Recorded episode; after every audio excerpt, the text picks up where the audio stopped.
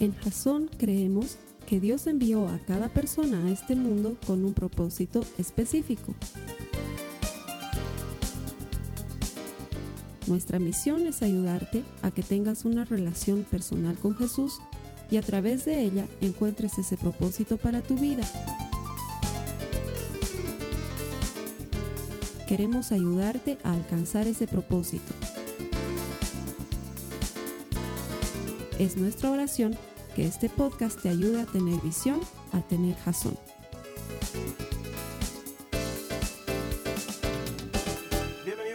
Gracias por conectarte a nuestros servicios semanalmente. Todo esto que hacemos lo ponemos a tu disposición, convencidos de que todo el que encuentra a Dios encuentra vida. Nuestro deseo es ayudarte a encontrar esa vida que hay en Jesucristo. Queremos ayudarte a desarrollar una relación personal con Él. Queremos ayudarte a transformarte en un auténtico seguidor de Jesucristo. No solamente un simpatizante, pero un verdadero discípulo. Bienvenido. Sé que Dios tiene algo especial para ti hoy. Gracias por conectarte. A las personas que vienen los domingos, gracias por venir. La nieve ha jugado en contra de nosotros muy probablemente, o tal vez las vacaciones, pero no importa. Lo importante es que lo que vamos a aprender hoy literalmente tiene el potencial de cambiar tu vida, ni siquiera mañana, hoy mismo la puede cambiar. Si tú aprendes lo que la palabra de Dios nos va a enseñar hoy, hoy mismo tu vida puede cambiar. Porque estoy seguro que lo que vamos a compartir las próximas cuatro semanas es parte de lo que considero la serie más importante de todo el año. Es más, hasta me la jugaría para decir que es la serie más importante que hemos compartido en Jason desde que existimos como iglesia. Así de importante es lo que vamos a compartir ahora. Y se llama, la serie se llama Inefable. Inefable. Es una hermosa palabra en español que literalmente significa, es tan increíble que es muy difícil de explicar. Eso es inefable. Es, es tan maravilloso, es tan tremendo que es muy difícil de explicar, inefable.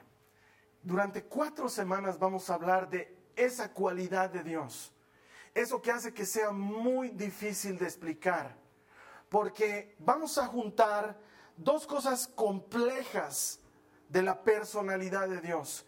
El hecho de que es Dios, y muchas veces ni siquiera nos damos cuenta qué significa que estemos hablando con Dios y al mismo tiempo que quiera ser amigo nuestro.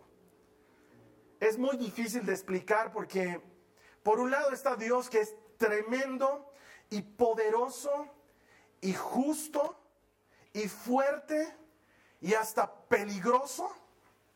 Y por el otro lado está Dios que es bueno y tierno y gentil y compasivo y misericordioso. Toda esta serie va a enfocarse en esos aspectos de Dios para que aprendamos a temerle. Porque una de las cosas más importantes en la vida del cristiano es aprender a temer a Dios. Y sin embargo es una cosa que se ha ido saliendo de las prédicas. Es como que hubiéramos dado por hecho que la gente va a temer a Dios. Y como damos por hecho que la gente va a temer a Dios, no hablamos de lo que significa el verdadero temor de Dios. Le vamos a dedicar cuatro semanas a aprender a temerle. Y vamos a entender qué significa temerle. Y considero que es la serie más importante de la vida porque la Biblia dice que el principio de la sabiduría es el temor de Dios. Y si tú aprendes lo que eso significa y lo aplicas en tu vida, vas a caminar a paso seguro todos los días sin temor a equivocarte. Pero esto lo he comprendido de una forma bien extraña. No es que no sabía sobre el temor de Dios. Sí lo sabía, pero estaba yendo a dar unas conferencias y estaba en el avión. Entonces cuando yo voy a viajar, siempre me alisto música que quiero escuchar durante el vuelo porque más o menos viajo una hora en avión, entonces me da como para escuchar hasta un par de discos nuevos y ver qué es bonito, qué no, qué vale la pena, qué cosas podríamos usar en la iglesia. Y me había comprado el disco, el último disco de la iglesia Jesús Adrián Romero. Esa iglesia se llama Vástago Epicentro. Es una iglesia muy linda en Monterrey. Y tienen un ministerio de música, imagínate, si Jesús Adrián Romero es el pastor, el ministerio de música es de miedo, ¿no? Entonces, es una maravilla su ministerio de música. Me compré el disco y lo empecé a escuchar en el avión. La cosa es que yo estaba viajando a Santa Cruz y no, no había un vuelo directo La Paz-Santa Cruz, sino que conseguí uno La Paz, Cochabamba, Santa Cruz. Entonces tenía bastante más tiempito para escuchar música. Y cuando habíamos aterrizado en, en Cochabamba, ya, ya me había escuchado casi todo el disco, ya estaba llegando al final. Y cuando estábamos por partir, comienza una canción que, que tiene un, eh, un inicio coral, un coro, empieza a cantar algo muy lindo. Y luego Jesús Adrián empieza a relatar algo, porque él no canta en el disco excepto esta canción, y empieza a relatar algo que está extractado de un libro que se llama Las Crónicas de Narnia, que muchas personas no tienen idea, piensan que es como El Señor de los Anillos, pero no es Las Crónicas de Narnia, es un libro que lo escribió C.S. Lewis, que es un gran teólogo, un, un cristiano increíble que ha sentado bases doctrinales para nosotros los cristianos hace mucho tiempo y eh, los que sabemos de C.S. Lewis sabemos lo importante que es la enseñanza y la doctrina que él ha transmitido a la iglesia. Y las crónicas de Narnia es un enfoque fabular de mostrar el Evangelio de Jesucristo a niños. Es bien interesante. Y hay una parte en esa canción que Jesús Adrián Romero empieza a relatar. Te la quiero leer textual para que entiendas lo que me pasó. Eh, él empieza a relatar esta parte que dice, si hay alguien que pueda presentarse ante Aslan sin que le tiemblen las rodillas, o es más valiente que nadie en el mundo, o es simplemente un tonto. Entonces es peligroso, dijo Lucía. ¿Peligroso? ¿No oyeron lo que dijo la señora Castora? ¿Quién ha dicho algo sobre peligro? Por supuesto que es peligroso, pero es bueno. Él es el rey les aseguro. En cuanto escuché eso, luego venía una canción, es como, no te puedo decir que, no te puedo decir que Dios me habló. Más bien te puedo decir que he recibido como una descarga de información. Es como, en lugar de ducharte con el agua que sale del chorro, que te metas debajo de una cascada y sientes. Eso es lo que sentí cuando había escuchado esto. Por, por un momento en mi vida entró la idea en mi cabeza y en mi corazón de que Dios es peligroso, pero es bueno. me, me voló los sesos. Entonces empecé a llorar y el avión estaba partiendo. Entonces yo me secaba mis lágrimas y trataba de no gemir porque la señora de al lado me miraba con cara de pobre señor, debe tener miedo de volar. Y yo a lo que menos le tengo miedo es a volar. Entonces mi reputación estaba en juego ese rato, pero era mucho más fuerte la presencia de Dios hablándome en ese momento. De ahí es que tenemos ese, ese arte. Cuando, cuando hablé con nuestro director de arte, le dije, lo que he imaginado mientras sucedía eso en el vuelo y yo lloraba, es esa figura de alguien monstruosamente enorme cuidándote. Peligroso, en extremo, pero bueno porque podría destruirnos si quisiera. Es más, merecemos que nos destruya, pero eligió salvarnos. Y esto vuela mi cabeza, no lo puedo comprender, es, es inefable, es muy difícil de explicar, porque no sé cómo explicarte bien sin que te dé miedo, pero que entiendas lo que es el temor de Dios, que podría aplastarnos con su dedo y sin embargo elige cuidarnos. Y a veces no nos damos cuenta con quién estamos lidiando y tomamos a Dios como poca cosa.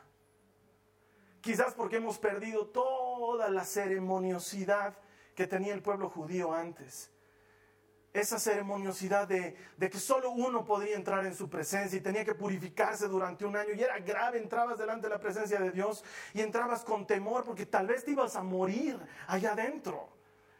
La gente en el Antiguo Testamento, si lo leemos, vivía con eso. Los papás de Sansón les dio algo cuando se les apareció el ángel del Señor y les dijo, tranquilos, ustedes van a tener un hijo y su hijo va a ser el salvador de su nación. Y cuando se fue el ángel del Señor empezaron a charlar entre ellos y empezaron a decir, nos vamos a morir, nos, vamos a morir, hemos visto a Dios, nos vamos a morir. Y hoy en día es increíble, pero eso es como que se hubiera perdido. No entendemos con quién estamos tratando. No entendemos a qué lugar entramos cuando entramos en su presencia y quién es el que está delante de nosotros. Y como alentamos un evangelio en el que tenemos que hablarle a Dios como amigo porque es nuestro amigo y nos ama, olvidamos este hecho sobrenatural y difícil de explicar de que es peligroso porque es demasiado poderoso como para podernos sostener delante de Él. Tan grande, tan poderoso, tan peligroso que cuando Moisés le pide que le muestre su gloria, le dice, no te puedo mostrar mi gloria, te puedo mostrar mi espalda, porque si te muestro mi gloria, te vas a morir. Y Dios no estaba bromeando, no era hecho al tipo, eh, está diciendo la verdad. Es grave, porque soy Dios y tú eres humano. Entonces, el tema de hoy se llama así, peligroso, pero bueno. Y voy a tratar de explicarte lo que es entrar en el temor de Dios. Y esta semana va a ser una semana para sentar bases, para poner fundamentos, para entender en qué nos vamos a mover las siguientes semanas. Y las siguientes semanas vamos a ver una tras otra ejemplos increíbles de ese Dios tan grande y tan peligroso, pero al mismo tiempo tan amoroso y tan gentil, que quiere cuidarte y ser tu amigo. De hecho, es bien difícil entender esto del temor de Dios porque como que lo hemos dejado a un lado. Leía hace unos días atrás lo que escribió un pastor amigo, él se llama Robert Barriger, es pastor de una iglesia grande en Lima que se llama Camino de Vida, y él ponía algo en Facebook que decía, toda la gente sin excepción quiere pasar la eternidad con Dios, pero muy pocos quieren pasar tiempo con Él hoy. Y es porque, sí, cuando te mueres, todo el mundo piensa que cuando se muere se va al cielo y dicen, al fulano se ha muerto, ya está, ya está en el cielo. Y la verdad es que el cielo no es el destino por defecto. Y todos queremos ir allá, pero aquí muy pocos encontramos tiempo para pasar con Dios. No solamente porque no hay un tema de amor, pero probablemente porque no hemos entendido en qué consiste el temer a Dios. Es como ese chiste, no sé si has escuchado ese chiste de un ladrón que entra a robar una casa. ¿Han escuchado un chiste de esos? Un ladrón entra a robar una casa en la noche. Entra sigilosamente a robar una casa y em, saca su, su mochila y empieza a meter el Blu-ray y empieza a meter el teléfono inalámbrico y entonces escucha una voz que le dice, cuidado, Jesús te está mirando. Entonces el ladrón se paraliza por un segundo, piensa que está soñando se sacude, mira a todos lados con su linterna, apunta, no ve nada. Y sigue, encuentra un celular y lo empieza a guardar y vuelve a escuchar otras. Cuidado, Jesús te está mirando. Entonces ya realmente se da cuenta que eso no es su imaginación, entonces empieza a buscar así, tembloroso, y enfoca hasta que encuentra un loro. Un loro parado sobre su pedestal del loro. Y, y lo enfoca y el loro lo mira y le dice, cuidado, Jesús te está mirando. Le dice, y el, ladrón lo mira y le dice, ¿quién eres tú? Y el loro le contesta, Moisés. y el ladrón deja de temblar, se relaja y le dice, ¿quién puede ser tan bruto de ponerle Moisés a su loro? Y el loro le dice, el mismo que le puso Jesús al pitbull que te está mirando.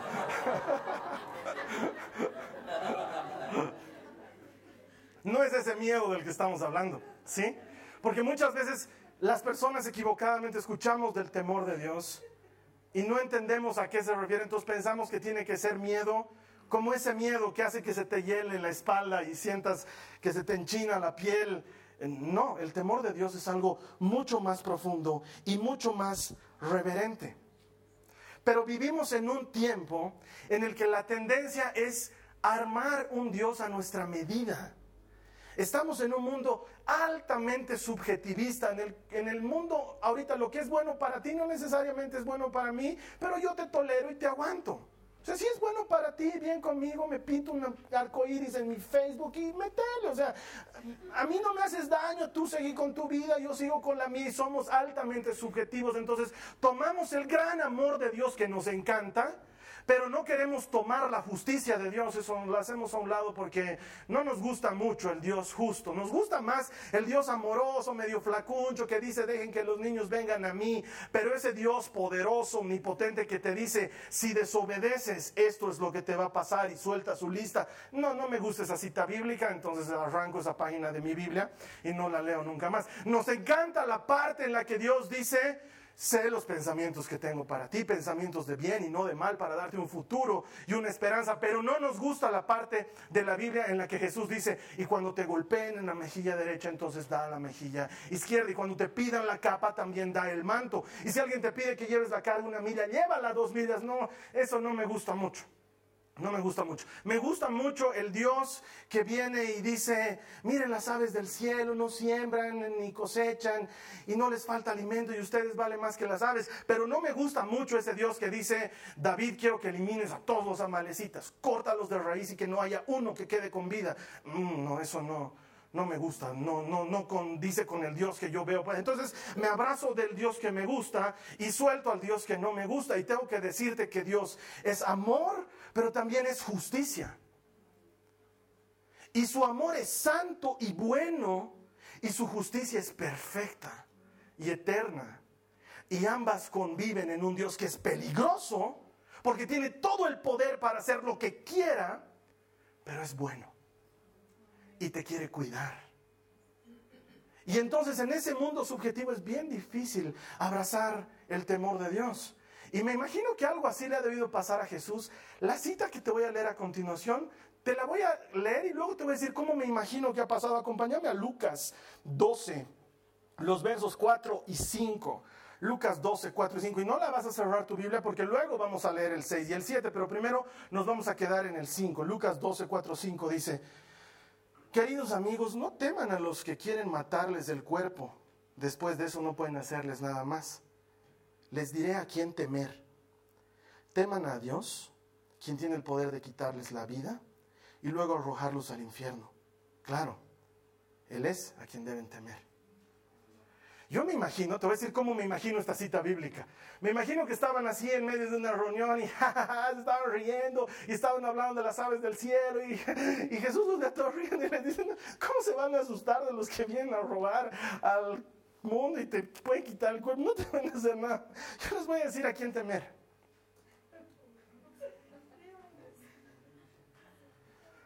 Témanle al que puede mandar su alma al infierno. A ese tenganle miedo. Y yo me imagino que todos los que estaban... Porque ha debido ser algo así. Porque lo que acaba de decir Jesús, perdóname, pero no es fácil. Y durante mucho tiempo, el Evangelio ha sido solamente por este lado. Los predicadores que predicaban, conviértete, arrepiéntete ahora, si no vas a arder en el infierno. Aleluya. Voy a meter el temor de Dios en tu corazón. Mi alma te alaba. Eh, eh, sí, era una época así el Evangelio. Y luego se ha venido al otro extremo, al otro extremo en el que no cometemos pecados, sino cometemos errores. Y Dios perdona nuestros errores porque nos ama y haz lo que quieras porque Dios te ama, Él te ama y, nos hemos desbalanceado. Y mi intención, por eso creo que es la serie más importante de la vida, es otra vez ponernos en el centro donde entendemos qué significa lo que acaba de decir Jesús. Les voy a enseñar a quién tienen que tener miedo. Hay uno al que tienen que tener miedo. Y de repente, yo si hubiera estado ahí, se me hubiera erizado la piel cuando Jesús decía eso. Porque no lo ha dicho así como ah, mascando chicle, no, tenganle miedo a Dios. No, no, no. Lo ha dicho súper en serio. Les voy a enseñar a quién hay que tener miedo. Hay que tener miedo a Dios, dice. Que Él puede mandar tu alma al infierno. Y lo dice súper serio. Yo me imagino a los discípulos mirándose unos a otros, alguno atragantado con su pipoca mientras estaban charlando con Jesús. Y sigue hablando. Mira lo que dice en el mismo capítulo, el versito a continuación. ¿Cuánto cuestan cinco gorriones? Dos monedas de cobre. Sin embargo, Dios no se olvida de ninguno de ellos. Y en cuanto a ustedes, cada cabello de su cabeza está contado. Después de haber dicho, yo les voy a enseñar a quién temer, dice, así que no tengan miedo. Para Dios ustedes son más valiosos que toda una bandada de gorriones. Y me lo imagino ahí a Bartolomé recién masticando su pipoca, ¿no?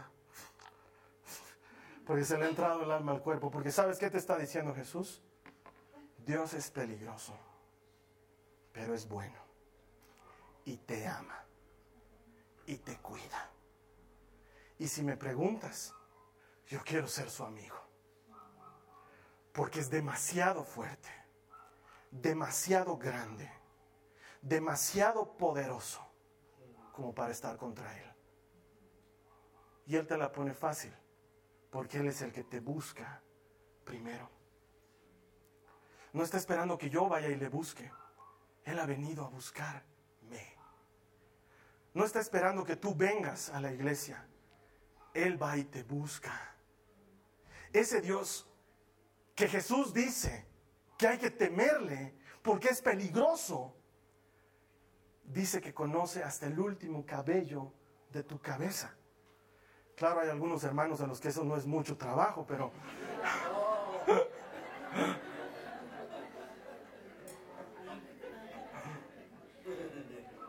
Ese mismo Dios te cuida. Por eso la serie se llama Inefable, porque realmente es difícil de explicar. De hecho, lo que te voy a explicar a continuación es mi humilde esfuerzo, y lo digo con sincero corazón, mi humilde esfuerzo de explicar el temor de Dios, porque creo que incluso con mi explicación no nos acercamos a lo que es realmente, pero es mi esfuerzo por explicártelo. ¿Qué es el temor de Dios? El temor de Dios es amor a Dios más respeto a Dios igual temor de Dios. A ver si, me puedes seguir otra vez. Es amor a Dios más respeto a Dios igual temor de Dios. Una vez más, ayúdame. Es amor a Dios más respeto a Dios igual temor a Dios. Es amo al Dios que dice, tengo pensamientos de bien para ti, nunca de mal. Pero respeto reverentemente al Dios que dice, no tendrás otros dioses fuera de mí. Amo profundamente al Dios que dice, todo es posible para el que cree, pero respeto profundamente al Dios que dice que no se aparte mi palabra de tu boca. Y esa suma de cosas es el temor a Dios. Muchas veces entre los hombres nos burlamos unos de otros, entre varones, porque estamos en una reunión y algunos están saliendo antes. ¿Y dónde estás haciendo? Tu mujer te pega, ¿qué dónde estás haciendo? Y, el otro dice, no, no quiere decir la verdad. No es que su mujer lo pega. Pero los hombres casados no me van a dejar mentir hoy, sobre todo si están sentados al lado de su esposa. Es un temor reverente. Es, le he dicho a mi esposa que voy a estar antes de las nueve de la noche y la amo. La amo. Por eso quiero estar con ella. No es obligatorio. Es, la amo y quiero estar con ella porque la amo. Pero también la respeto. Le he dicho algo y quiero que mi palabra sea valiosa para ella. Entonces no es que le tengo miedo, sino que he juntado dos cosas muy poderosas. Amor y respeto. ¿Qué es lo que todos quisiéramos que nos tengan?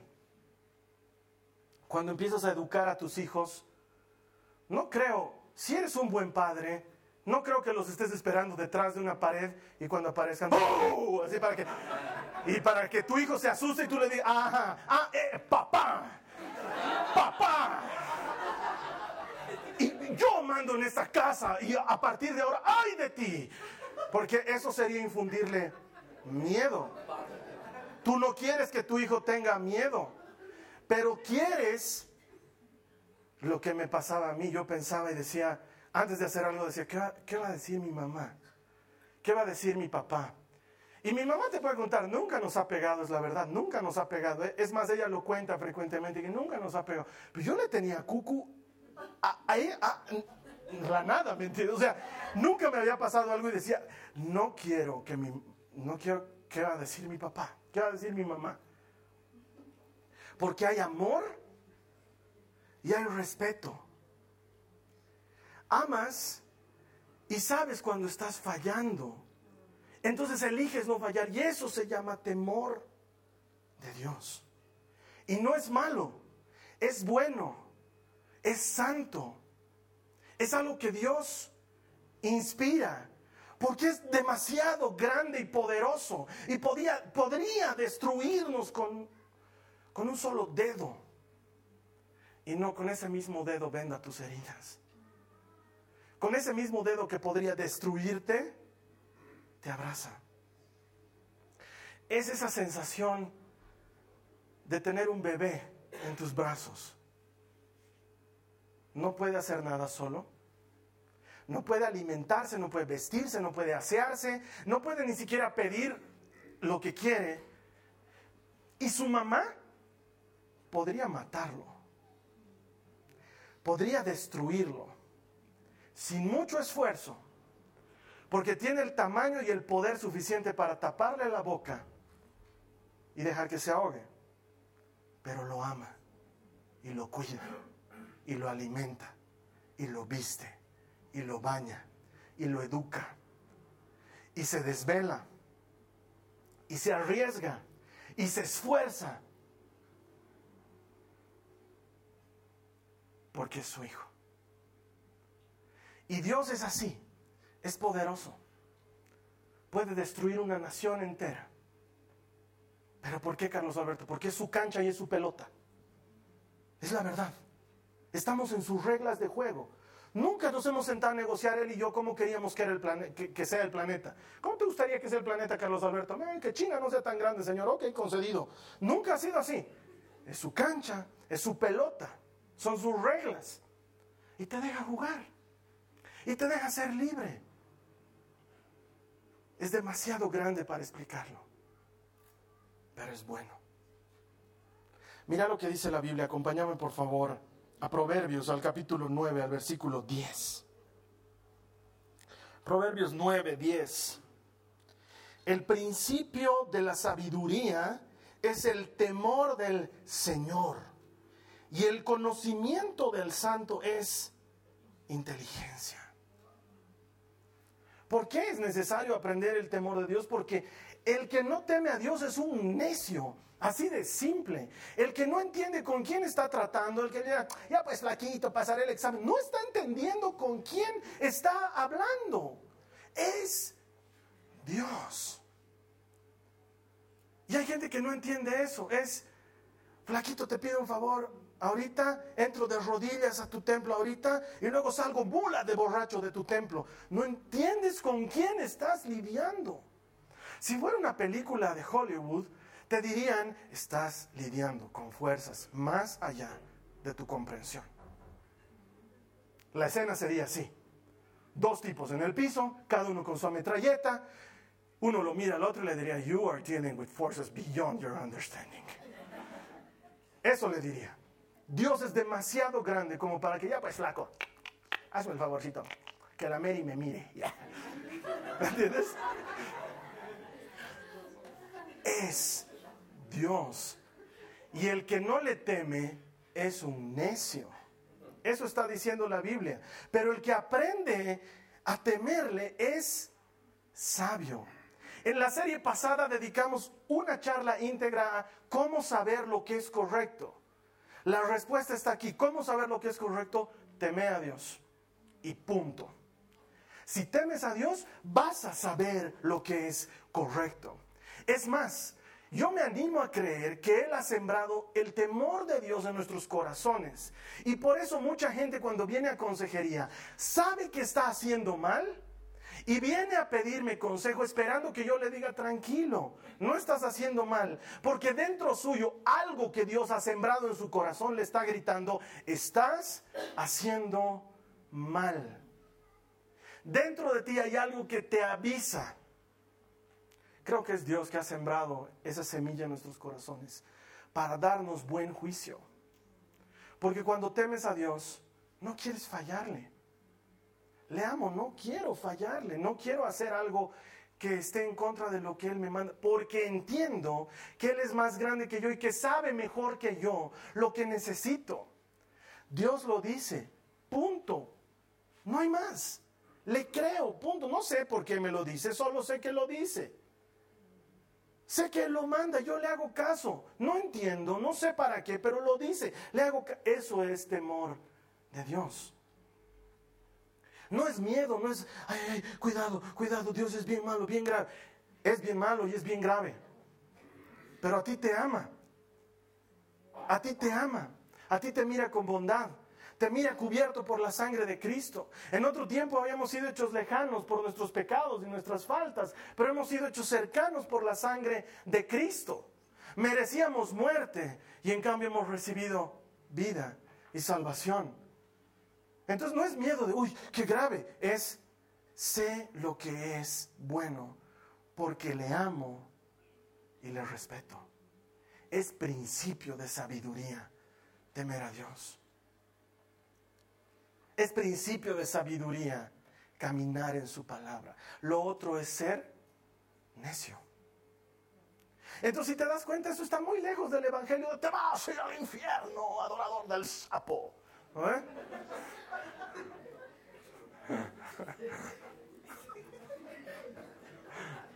Está lejos, está lejos de ese evangelio. No es. Pero también está lejos del evangelio. Haz lo que quieras. Dale, seguí viviendo con tu chico.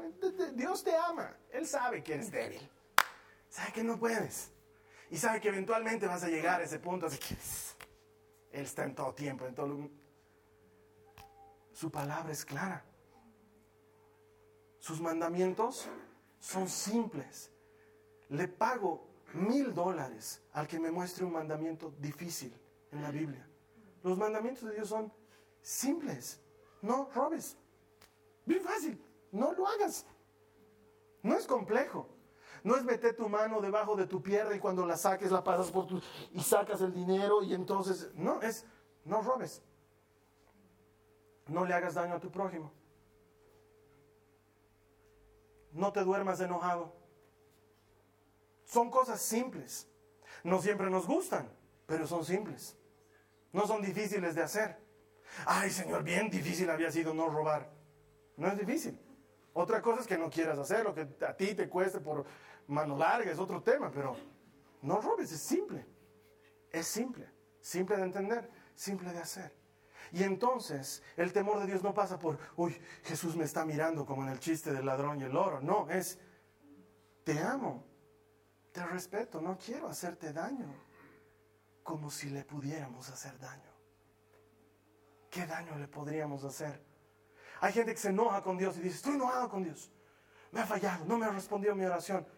Yo me imagino que el pobrecito Dios le debe salir una úlcera de esa persona que no le habla no debe pasar las noches tranquilo, de estar sin dormir, ahí mirando el cielo, tapado con su... ¿Con qué se tapa Dios? Ay, el Carlos Alberto se enojó conmigo, no me habla. Dios, ¿a quién le hago daño si yo me enojo con él? Yo ahorita les enseño eso a mis hijas. Sé que algún día no va a ser así. Pero ahorita yo les enseño eso. ¿Tú te vas a enojar con el papá? Les digo, ¿tú, te ¿tú le vas a quitar el habla al papá? El papá no te habla a vos. El papá no te habla a vos. Y entonces las dos, no, papi, papi. Ah, claro, por dentro yo me estoy muriendo, ¿no? Pero...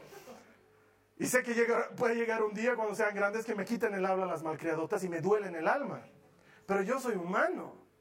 Dios es más grande de lo que podemos imaginar es tan grande que si no le conociera, dudaría de que le importo. Si no hubiera leído su palabra, dudaría de que le importo. Si no hiciera cosas como las que he hecho en ese avión para vaciar una descarga de información para que comprenda esto que te estoy explicando, dudaría de que le importo. Porque es demasiado grande como para que esté perdiendo el tiempo en alguien como yo. No tiene sentido enojarte con Dios estás lidiando con fuerzas más allá de tu comprensión. Y sin embargo, mira lo que Él te dice. Juan 14, 15, con esto ya estamos aterrizando. Juan 14, 15, Jesús está hablando con la gente y les dice, con los discípulos en especial, si me aman, obedezcan mis mandamientos.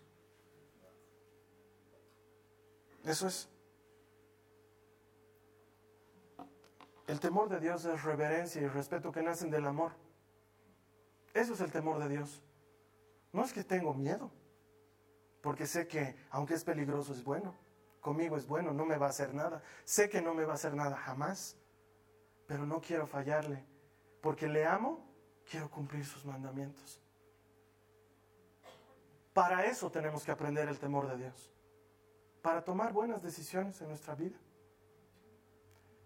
Entonces, ¿qué? ¿Cuál es el objetivo de esta serie? Es muy simple, que tomes decisiones. A alguien esta palabra le está hablando. Alguien esta palabra le está diciendo, ok, es tiempo de hacer alto en esto, en tu vida, y dejar de hacer esto que estás haciendo y empezar a hacerle caso a Dios. ¿Por qué? Porque le amas y le respetas. Porque Él podría hundirte en el piso con su dedo meñique, pero no lo va a hacer porque te ama, te cuida, existes, para Él eres importante, para Él. Pero ¿qué vas a hacer tú? ¿Cuál va a ser tu respuesta? ¿Qué vas a responder al amor de un Dios que es peligroso, pero es bueno? Porque es peligroso. La Biblia dice, terrible cosa es caer en manos del Dios altísimo. Y no está en el Antiguo Testamento como muchos equivocadamente se escudan. Lo dice Pablo. Terrible cosa. Pedro dice, humíllense bajo la poderosa mano de Dios y encontrarán auxilio en el tiempo oportuno. La Biblia no se cansa de hablarnos de un Dios que es enormemente peligroso, pero bueno hasta la última célula, si es que la tiene. ¿Qué vas a hacer ahora? Tengo que serte bien honesto. Yo he estado sufriendo toda la semana. He dicho, ¿en qué hora les he dicho que voy a comenzar esta nueva serie? Debía agarrar otra serie, una facilita, porque sabes que toda la semana he estado orando por vos. No es que sea una carga, pero es que es grave orar por la iglesia. Señor, que entiendan el temor, por favor, que venga la gente correcta, que se conecten las personas correctas. Dios, por favor, para hablar del temor, el primero que tiene que tener temor soy yo. Ese tiene que pasar por mí. Son cientos de cosas en la semana que usualmente no me daba cuenta y en la semana era, ups, esto no, no puedo ir a hablar del temor de Dios y hacer esto. No puedo contestarle a esta persona así y hablar del temor de Dios el domingo. No puedo. No, wow. Y de repente cuando concibes el temor de Dios, empiezas a caminar libre. Sin carga en tu espalda, libre. Dejas una cosa, sueltas otra, tu camino se hace ligero. ¿Qué vas a hacer tú? ¿Qué decisión vas a tomar tú? Alguien Dios le está diciendo hoy, cambia tu vida ahora. A lo mejor a ti que estás conectado, a alguien que está aquí escuchando este mensaje, Dios le está diciendo, a lo mejor deja de vivir con tu enamorado. Perdón, sé que te acabo de arruinar tu relación, pero acabo de salvarte la vida. Porque alguien va a ir a decirle a su chico, sabes que ya no puedo vivir contigo. ¿Por qué? Porque no le gusta a Dios. Punto. Cásense terminen, no estén jugando a la casita. Alguien va a dejar de robar en su oficina. Alguien va a dejar de adueñarse de dinero que no le pertenece. Sé que estoy desestabilizando tus finanzas, pero te estoy salvando la vida. Alguien va a renunciar a un empleo que le hace daño a su familia. Alguien lo va a hacer.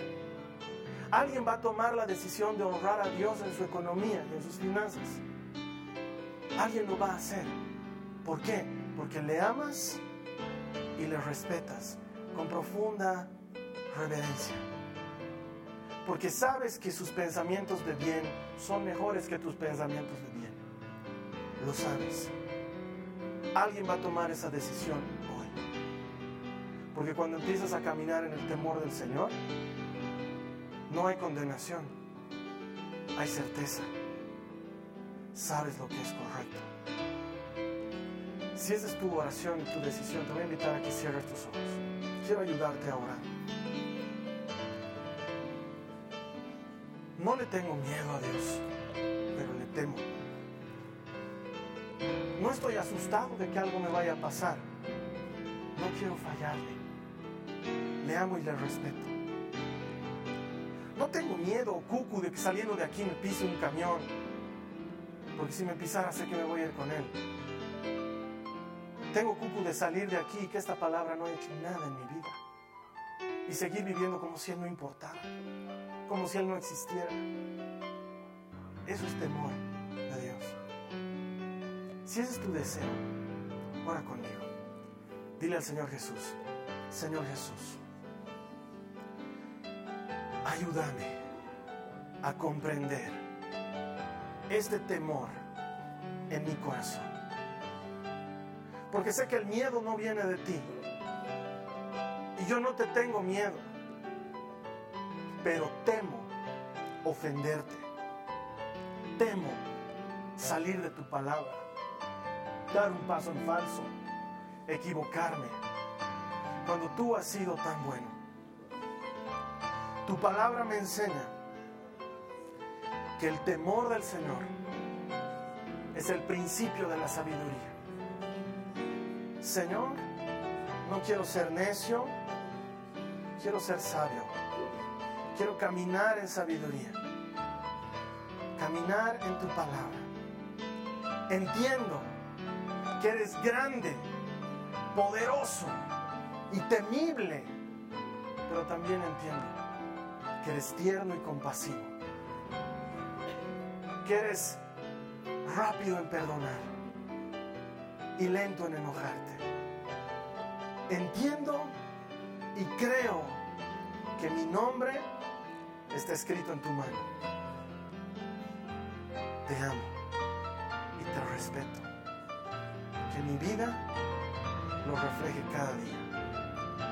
En el nombre de Jesús. Amén. Amén. La siguiente semana vamos a seguir compartiendo sobre este Dios que es peligroso, pero bueno, es, es inefable, no, no lo puedo explicar. Vamos a ir explorando la Biblia una serie de ejemplos en los que aparece esta monstruosidad enorme de belleza y de majestad para cubrir y proteger a los que le creen y le siguen. Estoy seguro que Dios tiene más para ti las siguientes semanas. Y si Dios habla a tu corazón, invita a alguien más a conectarse. Porque de veras lo digo, no por salirme de mí mismo, sino por ser correcto. Creo que esta es la serie más importante que me ha tocado predicar en todos los días de mi vida. Ayúdame a que otras personas conozcan de este Dios peligroso, pero bueno, de este Dios grande y poderoso, pero tierno y compasivo. Invita a otras personas y nos veremos aquí la siguiente semana. Y en tanto tú y yo volvamos a vernos, el Señor te bendiga y te guarde. Gracias. Esta ha sido una producción de Jason Cristianos con Propósito. Para mayor información sobre nuestra iglesia o sobre el propósito de Dios para tu vida, visita nuestro sitio web www.jason.info. Allí encontrarás muchos recursos para animarte en tu relación con Dios, enseñanzas, nuestro blog, prédicas y mucho más. Te lo deletreamos www.jazon.info. También puedes visitarnos en nuestro sitio en Facebook www.facebook.com barra Que Dios te bendiga abundantemente. Muchas gracias.